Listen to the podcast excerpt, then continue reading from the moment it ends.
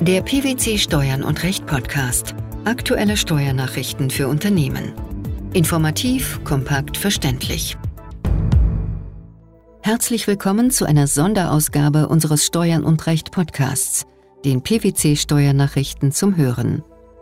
In einer Reihe von Episoden informieren wir über Folgen des Kriegs in der Ukraine.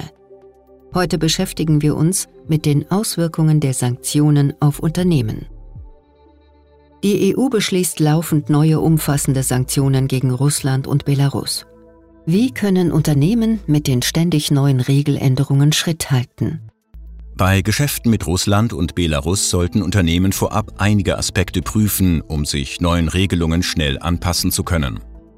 Hierfür muss im Rahmen eines Risk Assessments ermittelt werden, welche Geschäftsvorfälle einen Russlandbezug haben.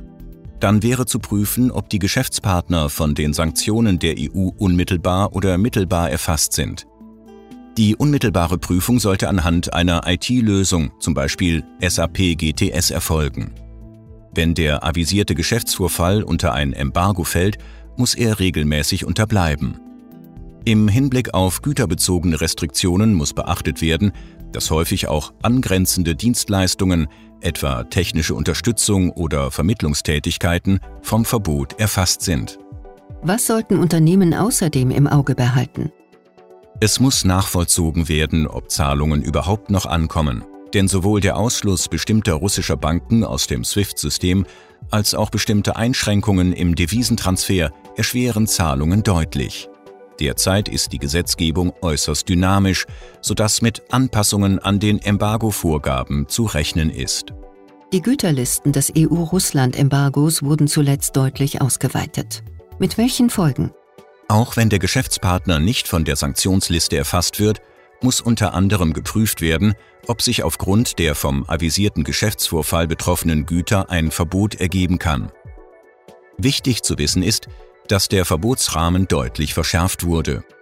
Die Ausfuhr, der Verkauf und die Lieferung aller erfassten Güter nach Russland oder Belarus oder zur dortigen Verwendung ist grundsätzlich unabhängig von dem Empfänger bzw. der Endverwendung verboten. Daneben ist die Erbringung von technischer Hilfe, Vermittlungsdiensten oder Finanzhilfen im Zusammenhang mit erfassten Gütern ebenfalls grundsätzlich verboten. Bei der Klassifizierung, ob Güter erfasst sind, müssen Unternehmen verschiedene Anhänge der EU-Embargo-Verordnungen sowie weitere EU-Verordnungen und nationale Gesetze betrachten. Die zu bewertenden Güterlisten sind anhand unterschiedlicher Parameter hin zu überprüfen und erfordern eine Betrachtung der technischen Eigenschaften von Gütern. Hierbei müssen Unternehmen erforderlichenfalls auch auf technische Expertise im eigenen Unternehmen zurückgreifen. Was ist betroffenen Unternehmen nun grundsätzlich zu empfehlen? Als erstes sollten Unternehmen eine Kontrolle der betrieblichen Abläufe vornehmen und personelle Verantwortlichkeiten klar definieren. Damit ist gemeint, dass es hilfreich ist, wenn Unternehmen sich eine Prozesslandkarte für alle Geschäfte mit Russland oder Belarus-Bezug erstellen.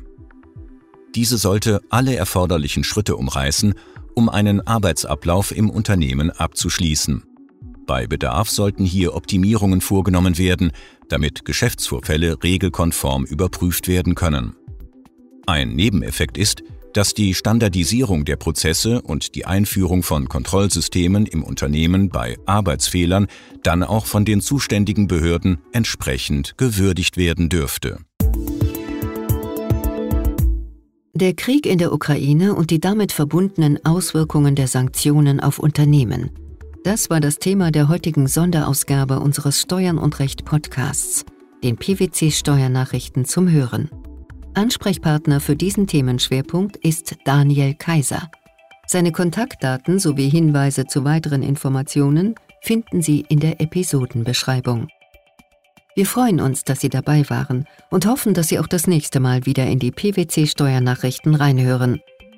Steuerliche Beiträge zum Nachlesen finden Sie in der Zwischenzeit unter blogs.pwc.de slash steuern und recht.